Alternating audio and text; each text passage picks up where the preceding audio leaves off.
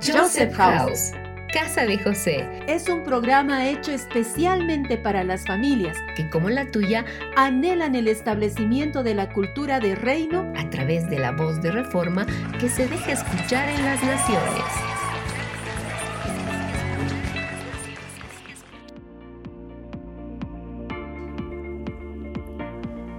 Reciban un saludo muy especial desde las alturas de La Paz, Bolivia, Casa de José soy Fabricio y junto a Paola compartiremos verdades eternas que vienen a sumar en todo lo que venimos haciendo como hijos de Dios. Hola, Pao.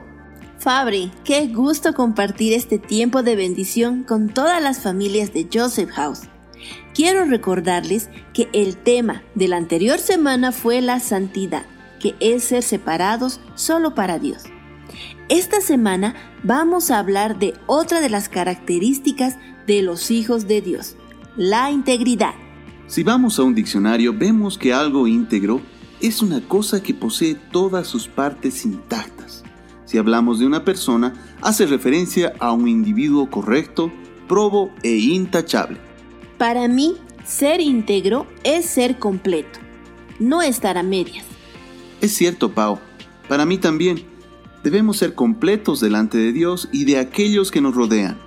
Integridad habla de lo que soy, por ende de lo que hago, aunque nadie me esté viendo. Un claro ejemplo es cuando un papá anda diciendo a sus hijos que no deben hacer esto, pero él sí lo hace.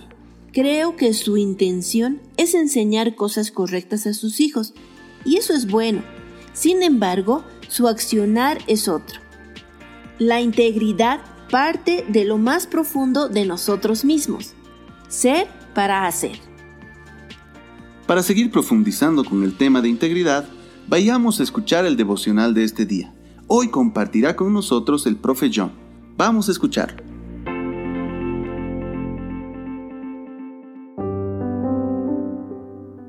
Hola a todos, bienvenidos a nuestro programa del día de hoy. En esta ocasión estaremos revisando una palabra muy interesante, la palabra integridad. Por lo general, cuando escuchamos una palabra como esta, la asociamos a uno o dos significados. Pero hoy veremos que esta palabra tiene mucha más profundidad de lo que nosotros vemos. Vamos a ver primero la definición de la palabra integridad según el diccionario. El concepto de integridad tiene que ver con la condición de pureza, pero no lo podemos asociar solo a una persona. Por ejemplo, cuando hablamos de integridad en un objeto, se hace referencia a que éste posee todas sus partes intactas. En una persona decimos que es aquella que posee la cualidad de ser correcto o educado, atento, intachable. Si vemos la palabra integridad pero desde el idioma hebreo, las palabras relacionadas con integridad son por ejemplo tom, tam o tamim y vemos que estas comparten el significado primario de lo que es completo o lo que es entero. La palabra tamim se usa varias veces para referirse a la integridad física o salud. Pero con más frecuencia estas expresiones denotan eh, entereza moral, integridad, verdad, sin defecto. Es muy importante ver la integridad en todos los aspectos y ser completo o entero. Es lo que el Padre nos ha pedido. Recuerdo, por ejemplo, que Él le dice a varios, en la palabra de Dios, a varios de los patriarcas, les dice, esfuérzate y sé perfecto. Es impresionante que esta palabra integridad está muy relacionada con nuestra integridad física y con nuestra salud. Por lo general, muchos de nosotros olvidamos el estar pendientes con la integridad de nuestro cuerpo cuidándolo con ejercicio, alimentación y un buen sueño.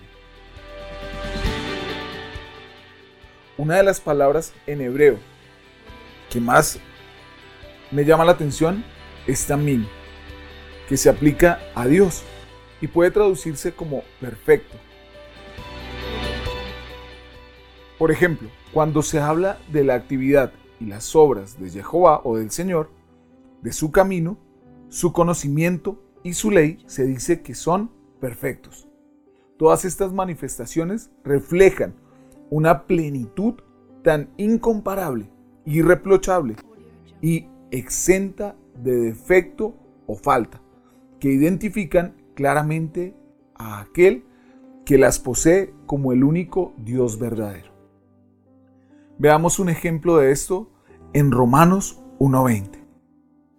Porque las cosas invisibles de Él, tanto su eterno poder como deidad, se hacen claramente perceptibles desde la creación del mundo, entendiéndose por medio de las cosas hechas, de modo que son inexcusables.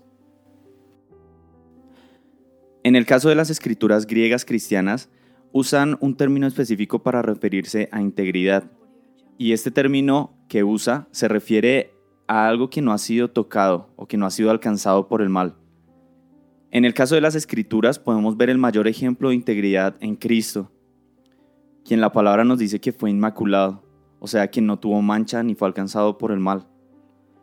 Esta integridad fue la que lo perfeccionó para ser sumo sacerdote de Dios y el rey ungido del reino celestial. Es verdad, Camilo. Es impresionante cómo podemos ver el reflejo de esta palabra, integridad, la totalidad en Jesucristo. Desde el mismo momento que Él es llevado al desierto por el Espíritu, desde el mismo momento, antes, cuando en medio del el bautizo, cuando está con Juan el Bautista, se puede ver el esplendor del Padre hablando, dando testimonio de Él, podemos decir que su integridad se hizo visible. Podemos ver su integridad en toda la palabra. Y es muy interesante que al ver el Nuevo Testamento no tengamos la palabra integridad pero tenemos la muestra más grande de integridad de toda la Biblia, Jesucristo. Cuando vemos hacia atrás o hacia adelante, cualquiera de las personas que se involucra en historias o en relatos bíblicos, podemos ver a Jesús como el más grande en integridad. Así que el día de hoy hacemos un llamado a todos nuestros oyentes a caminar y a ser íntegros, o como diría la palabra en hebreo, perfectos delante de Dios, a estar en Cristo. Es la única forma de tener integridad, estando en nuestro cuerpo, en el cuerpo de Cristo.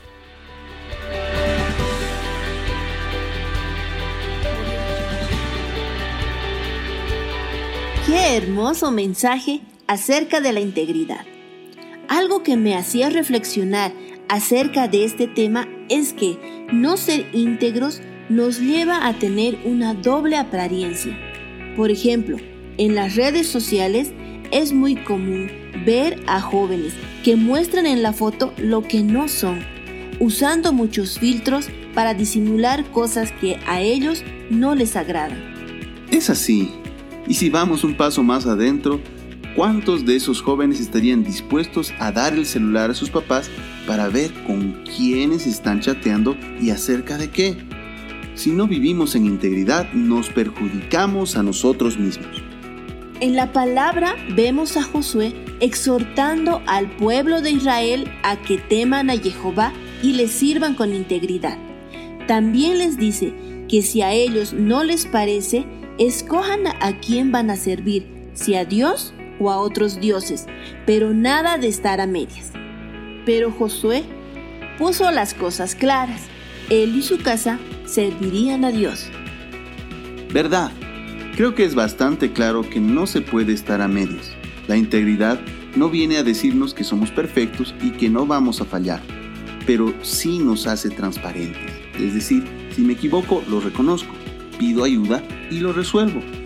Fabri, te cuento que estuve revisando y encontré algunos sinónimos de integridad. Estos son rectitud, entereza, pero el que más me llamó la atención fue virginidad. En ese momento pensé en el aceite de oliva virgen, que es extraído de la aceituna únicamente mediante procedimientos mecánicos. Nunca ha tenido contacto con disolventes químicos, es decir, no hay mezcla de por medio. ¡Wow!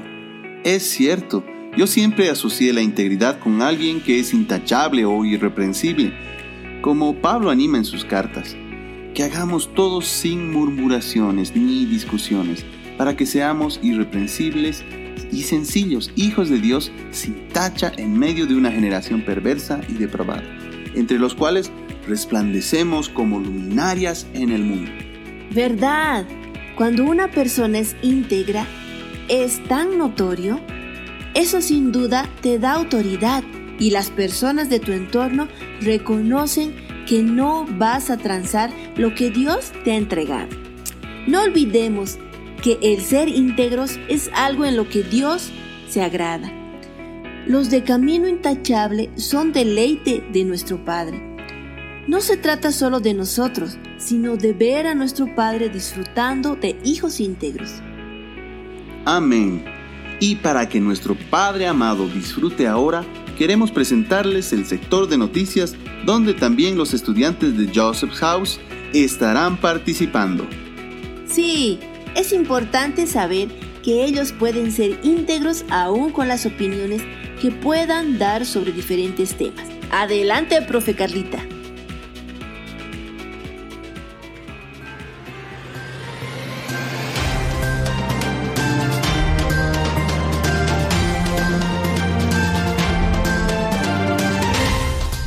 Sean bendecidos queridos oyentes.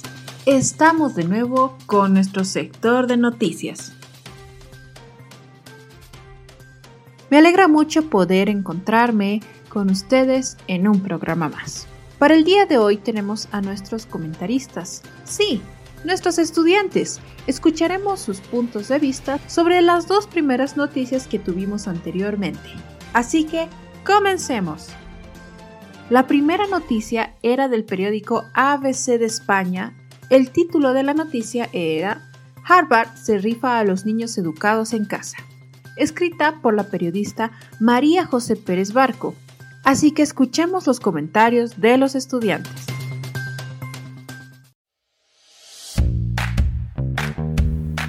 Me parece muy interesante que la gente se interese tanto en la educación de los niños y que siempre traten de ver qué es lo mejor para ellos y qué cosas hay que mejorar en la educación.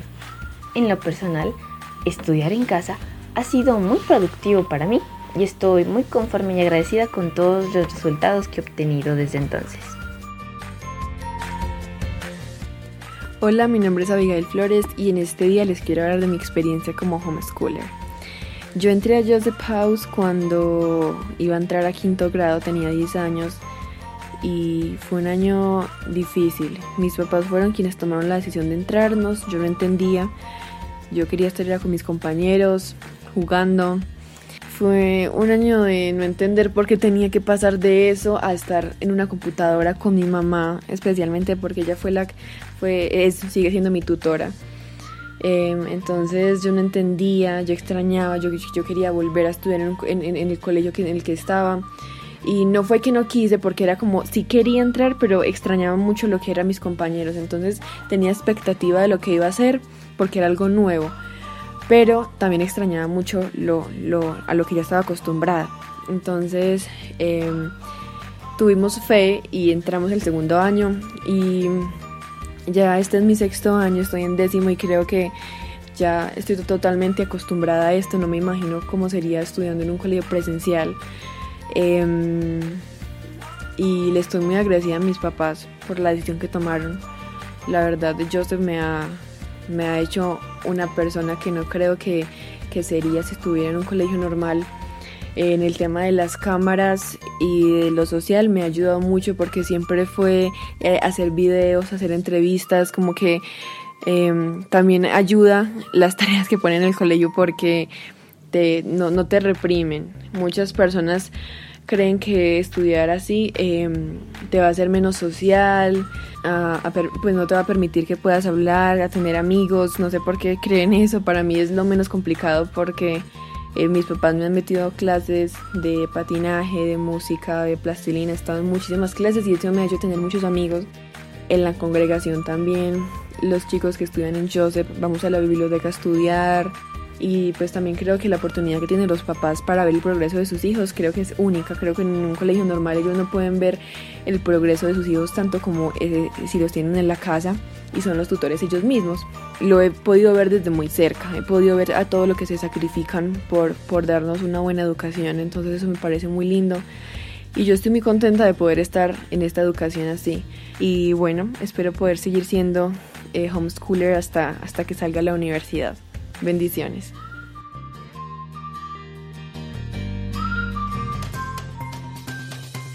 ¿Qué comentarios más interesantes? Bueno, pero aún hay más. La noticia de la anterior semana era del periódico digital Perú 21. El título de la noticia era ¿Cómo combatir la contaminación marina y el plástico? Publicada el 10 de junio del 2019.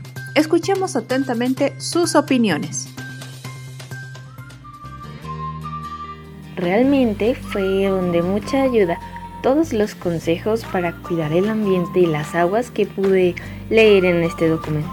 Es necesario expandir esta información y hacer que todos podamos caer en cuenta de que con la naturaleza no se juega, que Dios la puso en nuestras manos para protegerla y cuidarla, y es así como tenemos que hacerlo. Realmente fue interesante leer este documento. Hola, mi nombre es Abigail Flores. Bueno, hoy les quiero hablar acerca del plástico. La verdad es un tema que me entristece ver tantas noticias, tantos reportes que salen de, de, de cómo está el mar. Es algo pues obviamente que pone triste, pero creo que hay que concientizar a la gente. En mi caso, cuando nosotros vamos a comprar, por ejemplo, al mercado, siempre llevamos bolsas de tela para empacar lo que ya vayamos a comprar. Tratamos de que no nos den bolsas de plástico, de no comprar botellas de plástico, llevamos nuestro propio termo, yo soy siempre ando con mi termo. Y mm, estamos como siendo conscientes de lo que está pasando en el mundo. Cuando vamos, por ejemplo, a alguna playa, nunca tiramos basura, es algo que nunca he hecho, me parece muy feo. Y cuando veo que hay alguna basura, pues la recogemos, la botamos y hacemos consciente a la gente. Por ejemplo, la gente de estos lugares, como que es costumbre para ellos botar las cosas en el mar y eso está muy mal. Entonces, pues tratamos de hacer conscientes a la gente y bueno, la verdad creo que Dios nos hizo mayordomos de la naturaleza para que nosotros cubamos bien este llamado. Nosotros somos responsables de todo lo que está pasando, de cómo está el medio ambiente. Toda la culpa la tenemos nosotros porque hemos actuado mal hablando pues generalmente del ser humano al ser tan inconscientes entonces creo que es un tiempo donde debemos concientizar a la gente de llevar siempre sus bolsas, de no botar basuras a las calles. Muchas personas tienen el pensamiento de que por algo tan chiquito que ellos hagan, eso no va a pasar nada, como que no va a cambiar la situación en la que estamos viviendo. Pero yo creo que sí, porque por una cosa que nosotros hagamos, otra persona la puede copiar y así se puede ir hasta que podamos producir un cambio. Entonces creo que hay que acudir al ser conscientes y al hacer conscientes a las personas que están a nuestro alrededor. Bendiciones. Bueno, Ahora empecemos con la noticia de hoy.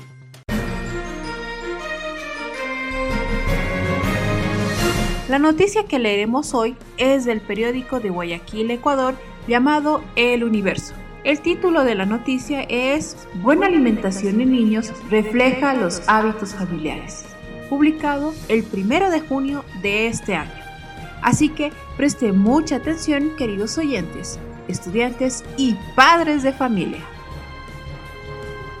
La noticia comienza diciendo, sin duda, un niño feliz no es el que tenga el mejor juguete o ropa. Es más bien el que cuente con una correcta alimentación que aporte nutrientes, vitaminas y más al cuerpo del menor. Por eso es importante que lo ingieren día a día en casa. La nutricionista Susi Corral Rivadeneira recomienda prestar atención a las comidas que se les proporciona a los preescolares menores de un año, que van dejando la lactancia exclusiva y empiezan a ingerir nuevos alimentos. En este proceso, al que se le conoce como ablactación, se debe garantizar una completa cocción de los alimentos que puede incluir preparaciones al vapor. Los niños a esa edad intestinalmente no terminan de desarrollar todas las enzimas que ellos necesitan. Indica esto la nutricionista. Hay que darle todo apropiado en comparación a su manito. La palma de la mano del niño va a servir como una guía para poder acomodar carbohidratos, proteínas, vegetales y grasas.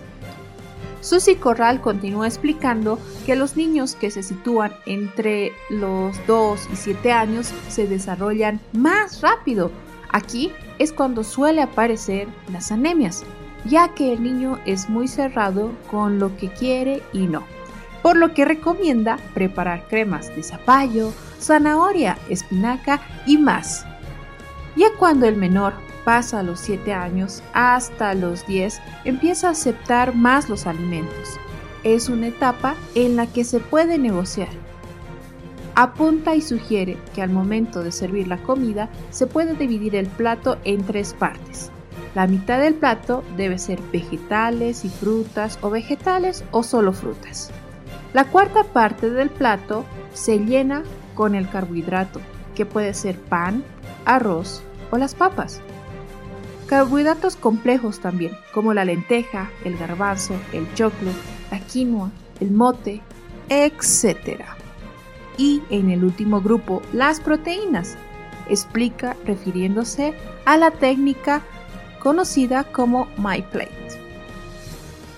Pero aún hay más.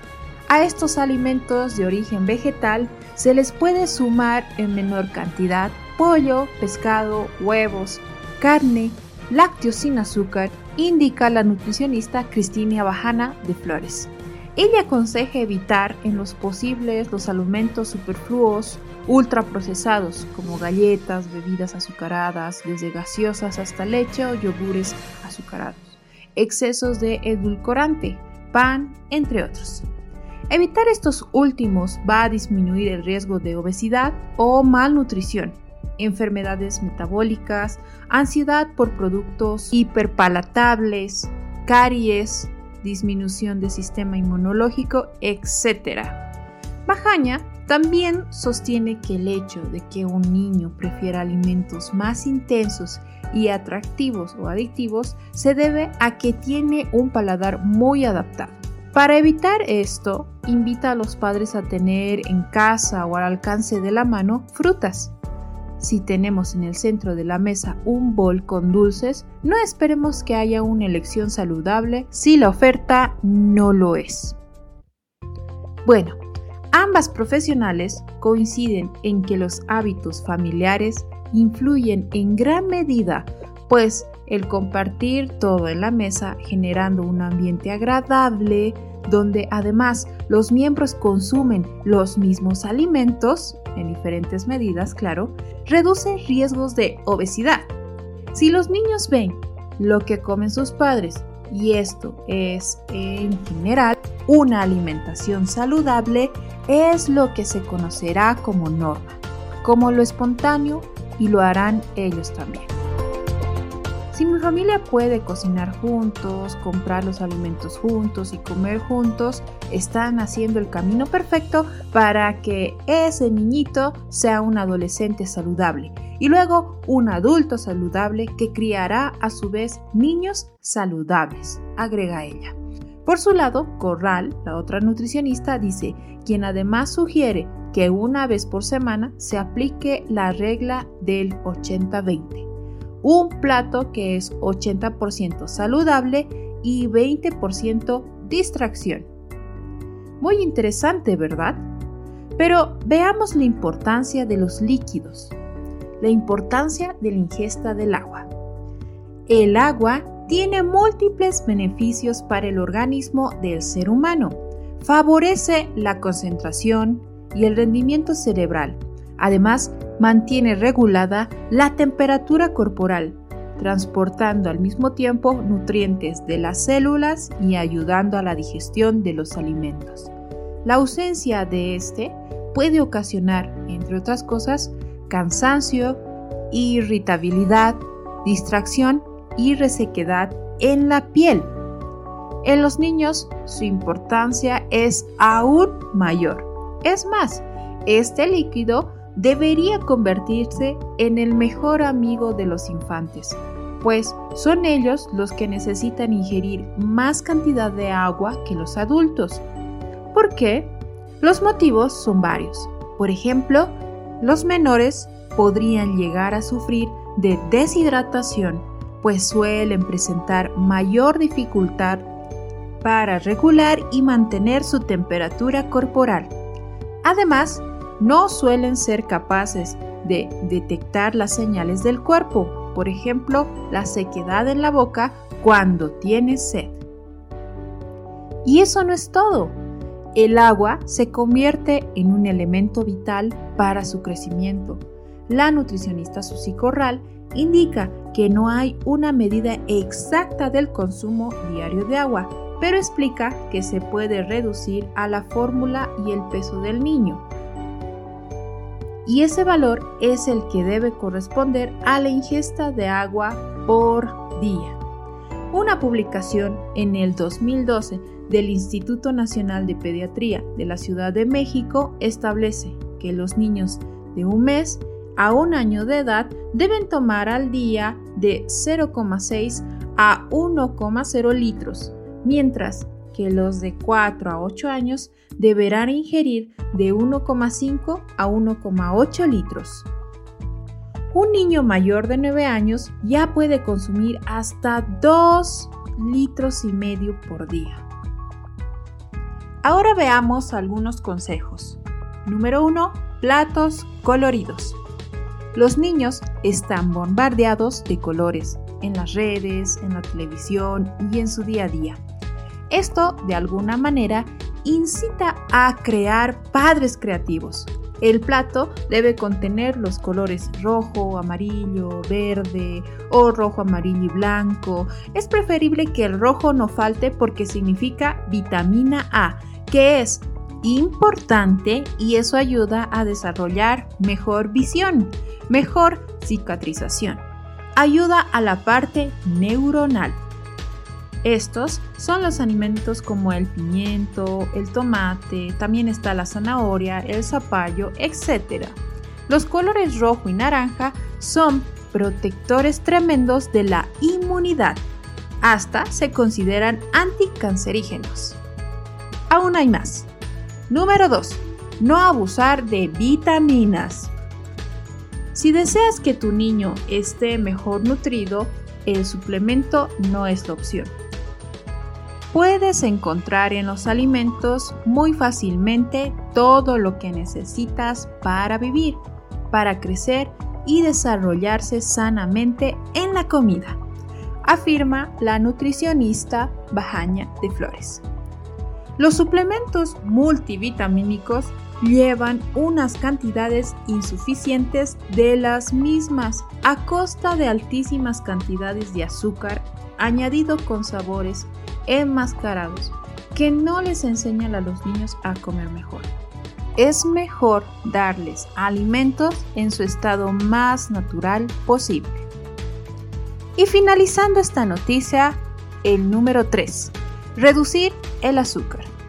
La Organización Mundial de la Salud desaconseja sobrepasar los 25 gramos de azúcar libre o añadido al día. Una reducción por debajo del 5% de la ingesta calórica total produciría beneficios adicionales para la salud.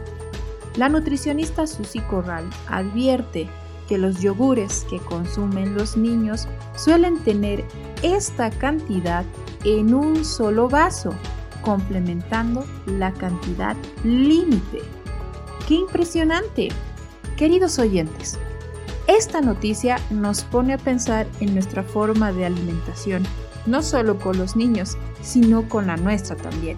Debemos ser diligentes en nuestra alimentación ¿Tú crees que es importante agregar a esta noticia los horarios que uno puede tener para una alimentación? Piénsalo. Es muy importante porque educa nuestra forma de vida, así tenemos un orden de alimentación y digestión. Recuerden que debemos reflejar el orden en todo nuestro ser. Además, como estudiantes, han debido aprender y experimentar que nuestro cuerpo nos avisa cuando necesita un alimento específico. En el caso de los papás, también hemos podido ver y aprender sobre la educación alimenticia de nuestros hijos. Desde que nacen, el llanto del hambre es muy distinto al del sueño, por ejemplo. Y al intentar trucos con los platos para que los niños coman, la mejor manera es seguir los consejos de darles una buena alimentación. Sí, también el hecho de que juntos como familia exploren nuevos sabores, que juntos puedan crear un desayuno o merienda, involucrar a los niños en estas actividades, hace que ellos quieran alimentarse sanamente. Bueno, ahora les toca a los estudiantes mandarnos sus opiniones. Recuerden que esta noticia estará en el foro de la materia de lenguaje y comunicación, así que deben leer esta noticia y luego mandar sus opiniones en un audio. La siguiente semana les pondremos al aire para saber todos sus comentarios. Recuerden que su participación es importante. Y eso fue todo en nuestro sector de noticias. ¿Qué les parece si vamos por una merienda mientras seguimos escuchando el programa? Tanto hablar me abrió el apetito. Nos encontraremos con ustedes la siguiente semana, queridos oyentes. Ahora sigamos con la programación.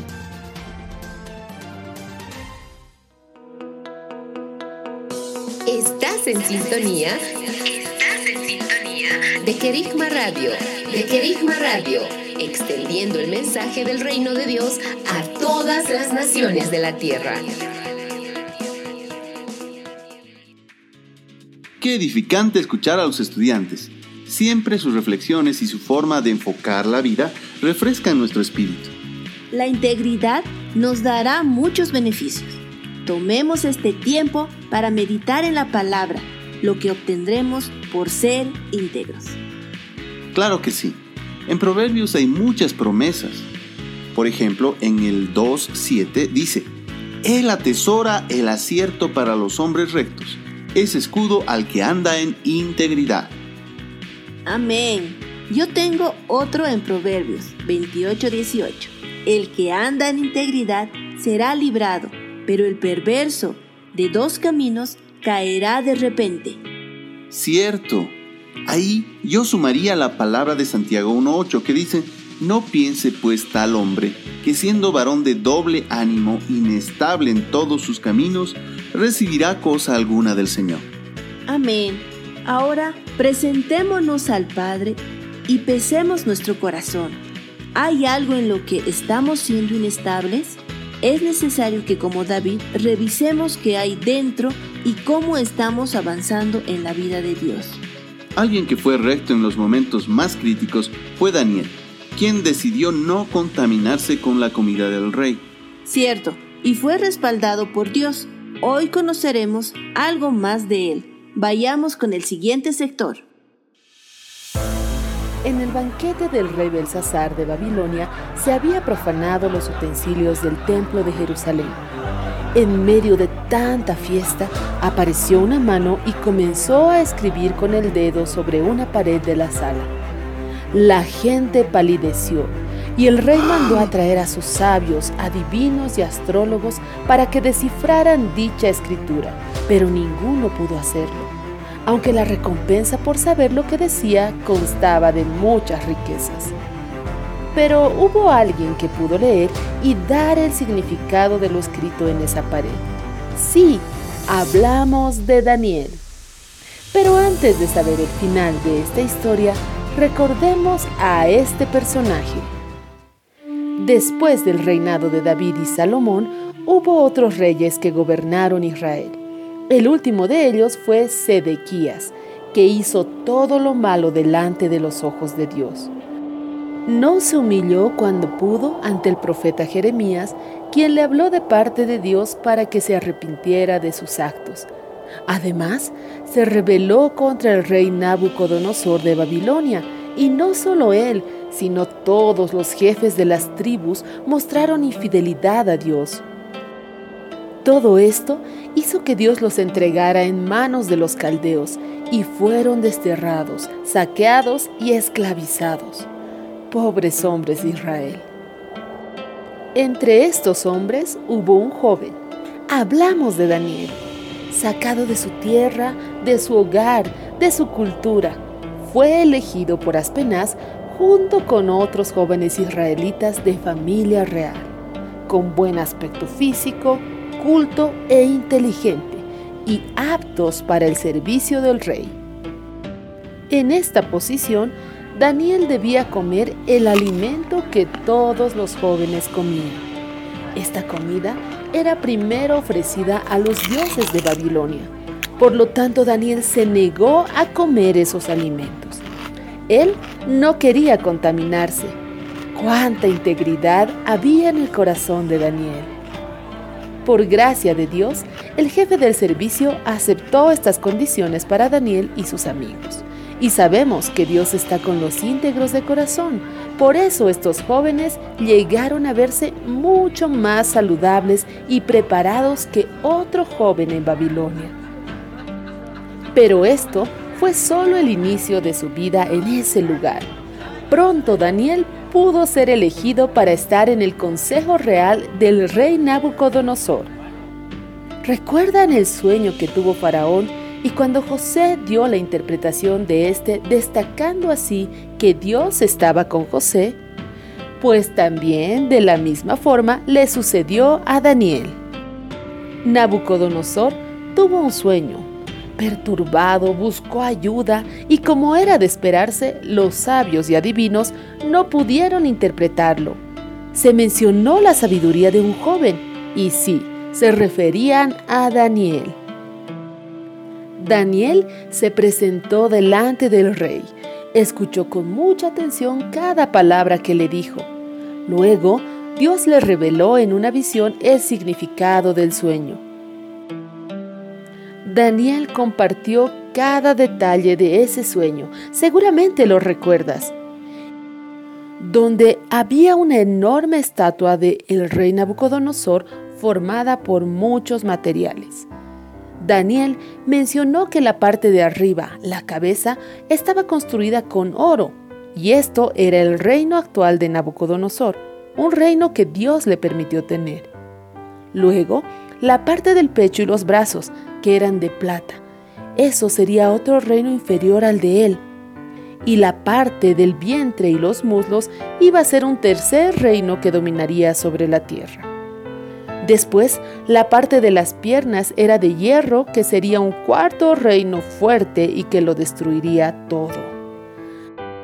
Y al final de esa estatua estaban los pies de barro y hierro que representaban a un reino dividido pero fuerte.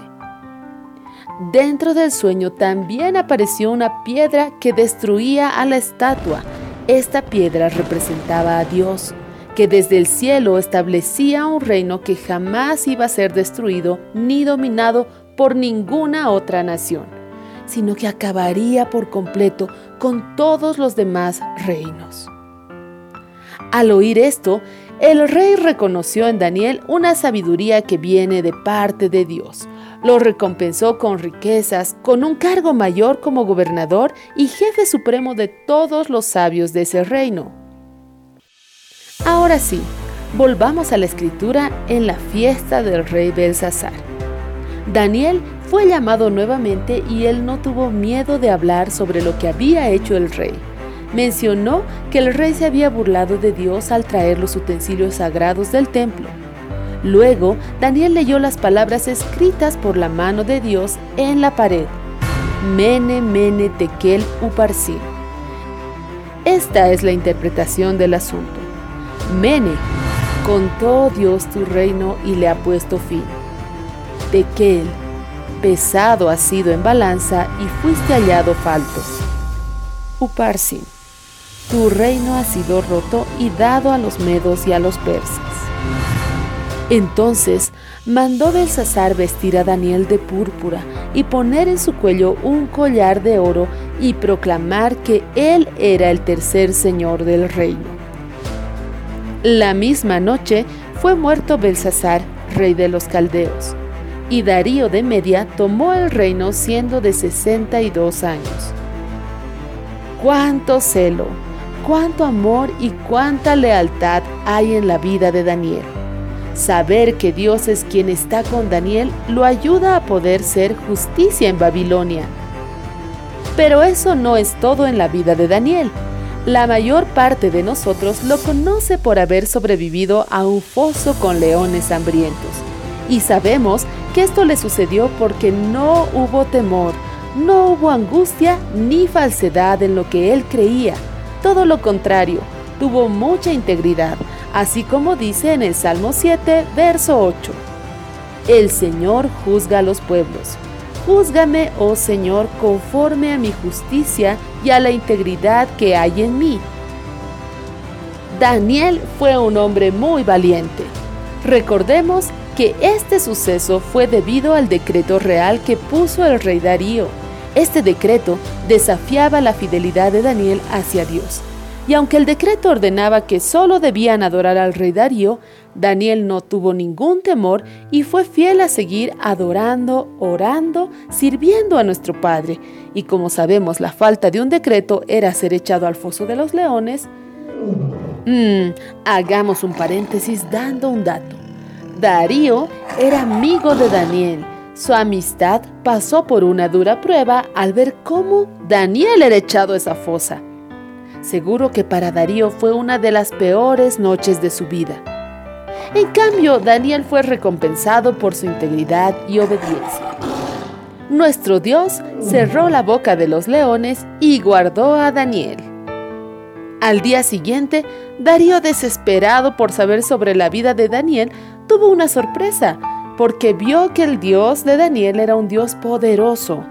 Pero eso es solo la mitad de la vida de Daniel. Esta historia podemos encontrarla en la mitad de un libro de la Biblia que también lleva su nombre. Sí, el libro de Daniel.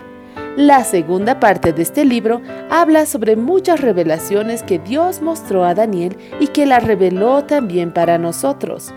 Por último, ¿sabían que el nombre anciano de días está solo en el libro de Daniel? Y es él quien lo ve y le habla. Este libro es uno de los más impactantes hasta nuestros tiempos. No olvidemos hablar que ahí se encuentra la historia de unos jóvenes que se paseaban en el horno de fuego, otra obra de Dios que muestra la protección a sus hijos, sí, a sus hijos fieles e íntegros.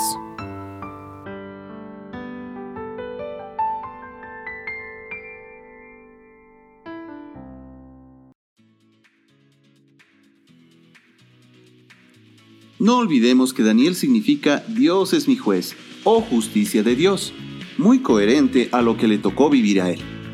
Alguna vez escuché que la coherencia es vivir de acuerdo a lo que creemos. La integridad tiene que ver con ser coherentes. Hay principios que hemos determinado como familias. Tenemos un sistema de creencias en el que vivimos. El vivir en luz, por ejemplo. Si somos coherentes no permitiremos ningún tipo de oscuridad en nuestras casas. Les animamos a que como familias puedan ver en qué aspectos no están siendo coherentes. Y ahora vayamos con un sector que disfrutamos mucho, la lectura del libro El mártir de las catacumbas. En el anterior programa quedamos en suspenso porque Marcelo por fin podría acceder a las catacumbas. Veamos qué pasa hoy. Sí, vayan todos por sus libros y adelante con la lectura. ¿Dónde llamo? ¿Con quién me comunico?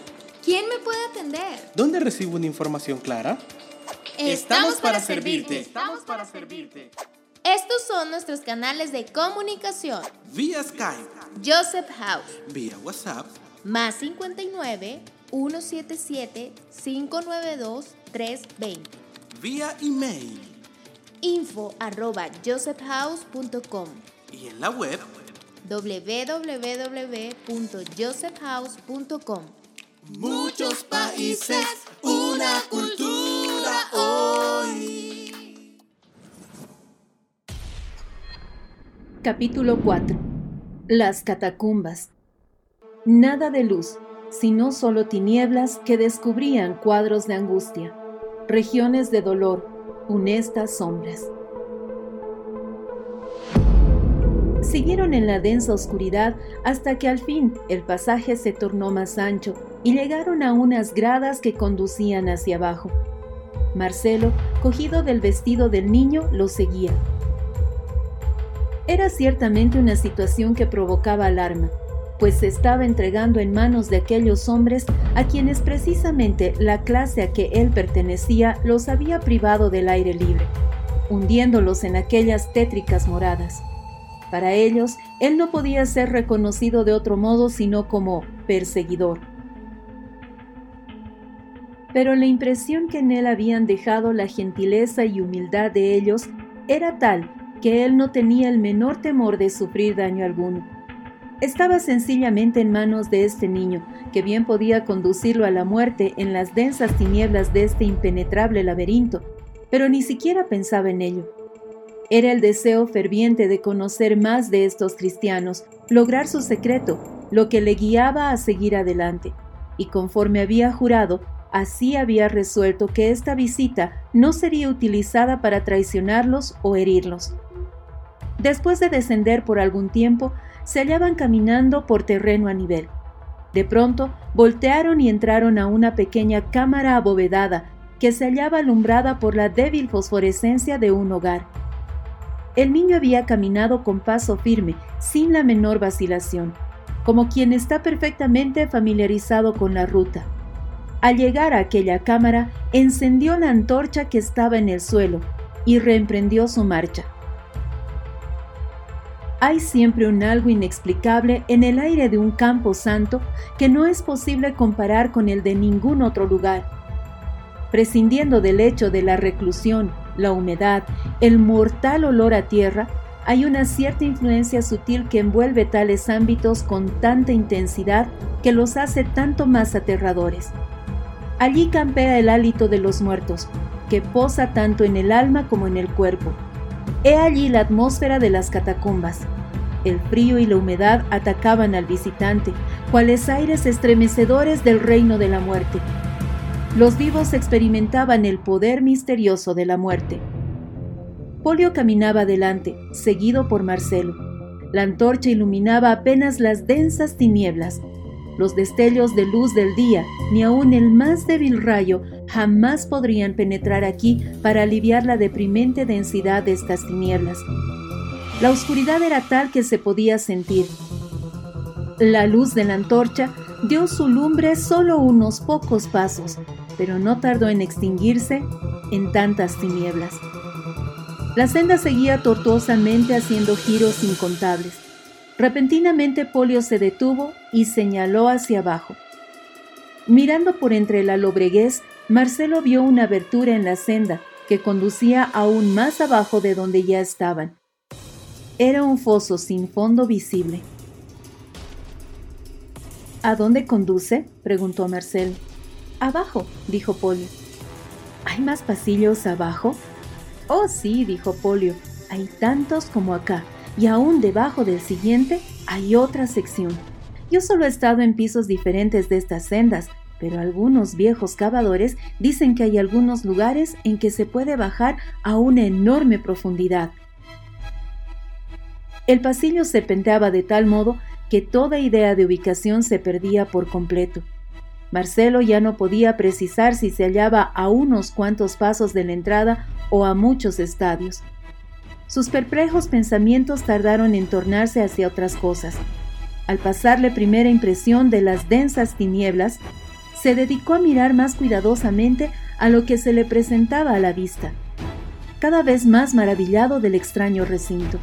A lo largo de las murallas habían planchas semejantes a lápidas que parecían cubrir largas y estrechas excavaciones. Estos nichos celulares se alineaban a ambos lados tan estrechamente que apenas quedaba entre uno y otro algún espacio. Las inscripciones que se veían en planchas evidenciaban que eran tumbas de cristianos. No tuvo tiempo de detenerse a leer. Pero había una notable repetición de la misma expresión, tal como Honoria, ella duerme en paz. Fausta, en paz.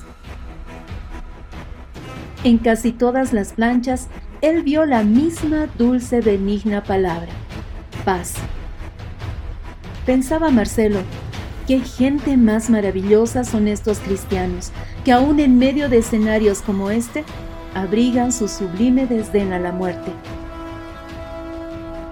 Sus ojos se habituaban cada vez mejor a las tinieblas conforme avanzaba.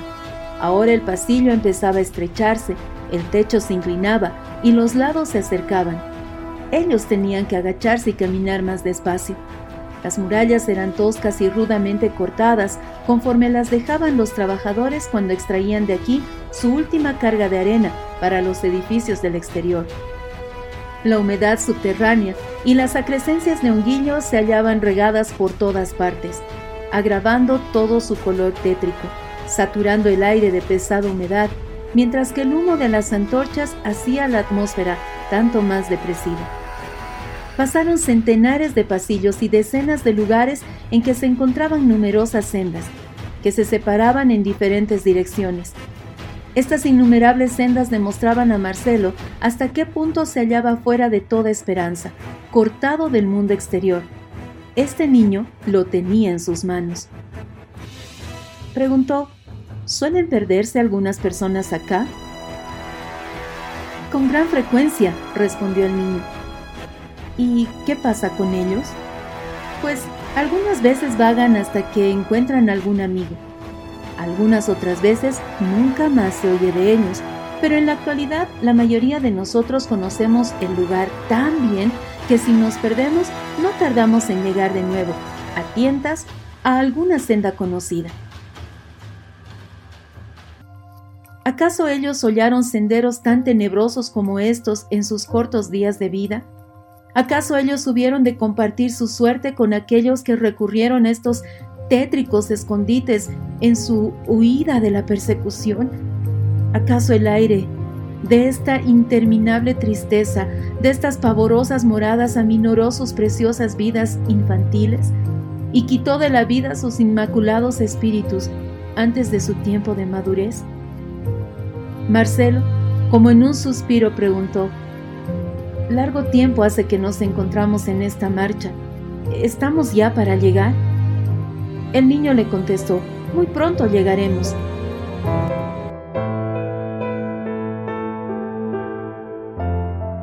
¿Qué encontrarán en su caminar por las catacumbas?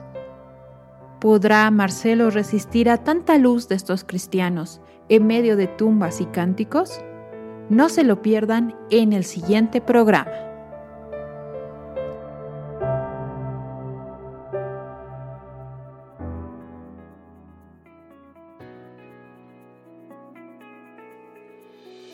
Al fin, Marcelo pudo descubrir la vida de los cristianos en las catacumbas y quedó tan sorprendido por la entrega de ellos hasta la muerte que realmente fue confrontado con escenas muy conmovedoras. Estamos atentos a lo que vaya a ocurrir la siguiente semana. Ya para concluir nuestro programa, les recordamos que la integridad es ser completos. También es algo que se transmite de generación en generación animamos a todos los papás y mamás de Joseph's House que sean ejemplo a los que vienen detrás de ustedes.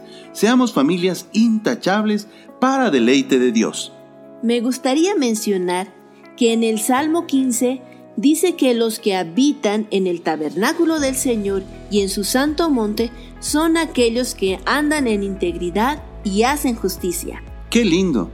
Terminando este capítulo dice que el que hace esas cosas no será conmovido jamás. Amén.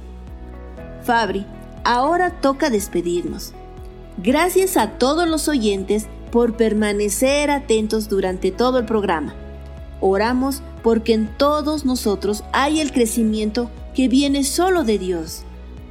Amén. Bueno, hasta aquí llegamos. Nos reencontraremos la siguiente semana con su programa Joseph's House, Casa de José, por KRM. Hasta la próxima y muchas bendiciones.